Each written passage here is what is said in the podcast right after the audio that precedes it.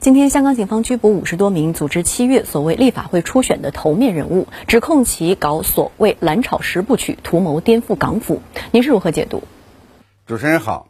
对于香港警方的这次抓捕行动呢，首先要了解发生过什么。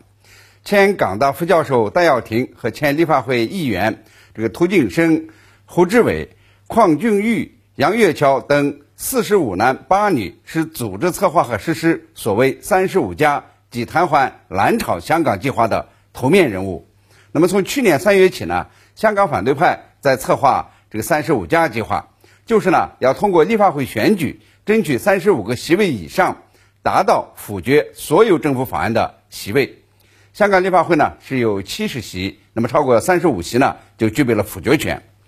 那么从四月份开始呢，戴耀廷发出蓝炒十部曲具体的方案，包括配合这个策略投票，令选举团伙呢达到这个三十五席以上，当选以后呢，不管三七二十一，先否决财政预算案，这呢就会逼使这个。特首辞职，那么特区政府呢也就瘫痪了。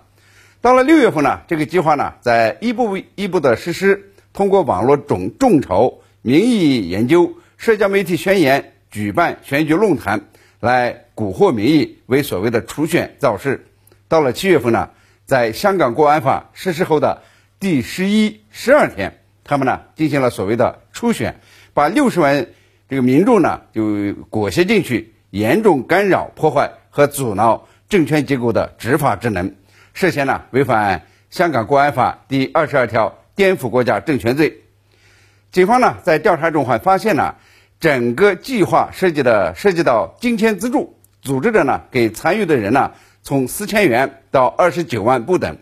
因此呢，这个三十五加计划呢，其显物目的呢就是裹挟民意，把自己呢打扮成民选的蓝场派。进而呢，合法的这个搞乱香港，危害港人的利益，把香港呢推向深渊，破坏一国两制。那么知道了这个案情的真相，那么大家呢也就会知道呀，这个组织和策划三十五加计划的真实目标呢，是配合国外这个干预势力来瘫痪特区政府，蓝炒香港，让香港社会啊陷入停动，这个危害国家的安全。那么警方呢对五十三名头目抓捕以后。中联办驻港国安公署、香港特区政府、这个特区保安局长、前特首梁振英等等呢，均发表了声明，坚决支持警方对戴耀廷等人依法实施的拘捕行动，坚决维护国安法的权威，维护香港社会安宁和整体利益。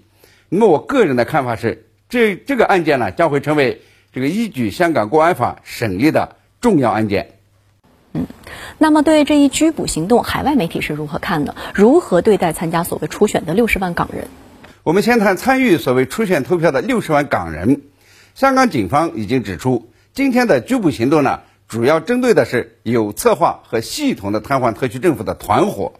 对七月十一日、十二日投票的人士，不会展开这个刑事调查，但是呢，也不排除拘捕其他一些人。香港特区政府的新闻稿也说。这次拘捕行动呢，针对的是对涉嫌组织、策划、实施或参与颠覆政权的活跃分子，不涉及非活跃分子和参与投票的人。那么很显然呢，参与这个投票的普通民众呢，不会受到影响。他们呢是被乱港头目所误导、所裹挟的。海外媒体呢对此案也是多有关注。虽然呢在政治立场上与香港警方和特区政府有一定的差距，但是呢都提到了。拒捕行动是涉嫌违反香港国安法的颠覆国家政权罪。德国之声呢重点报道香港警方记者会，说呢一些反对派人士意图透过初选瘫痪特区政府运作是一个歹毒的计划，若得逞呢会让香港呢经历万夫不接的深渊。英国 BBC 说呢拘捕行动与部分候选人竞选时声言呢要阻挠香港政府施政有关，涉嫌违反。这个《港区国安法》第二十二条第三款的规定，那么根据这一规定呢，组织、策划、实施或参与严重干扰、阻挠、破坏中央政府或香港特区政府这个履行职职能的这个行为呢，属于颠覆国家政权罪，那么最高呢可以判无期徒刑。新加坡联合早报说呀，这个戴耀廷在香港《苹果日报》发表的《真蓝潮十部》一文呢，鼓动港人主动反扑，实现政权蓝潮，迫使。这个特首辞职以及特区政府停摆，那么进而呢制造血腥事件，使香港社会陷入停动。西方国家呢就会对中国实施政治、政治及经济制裁等等。那么“三十五”计划的目目标呢是这个阻挠呃政府施政，可能呢属于违反这个香港国安法中啊这个颠覆政权的罪行。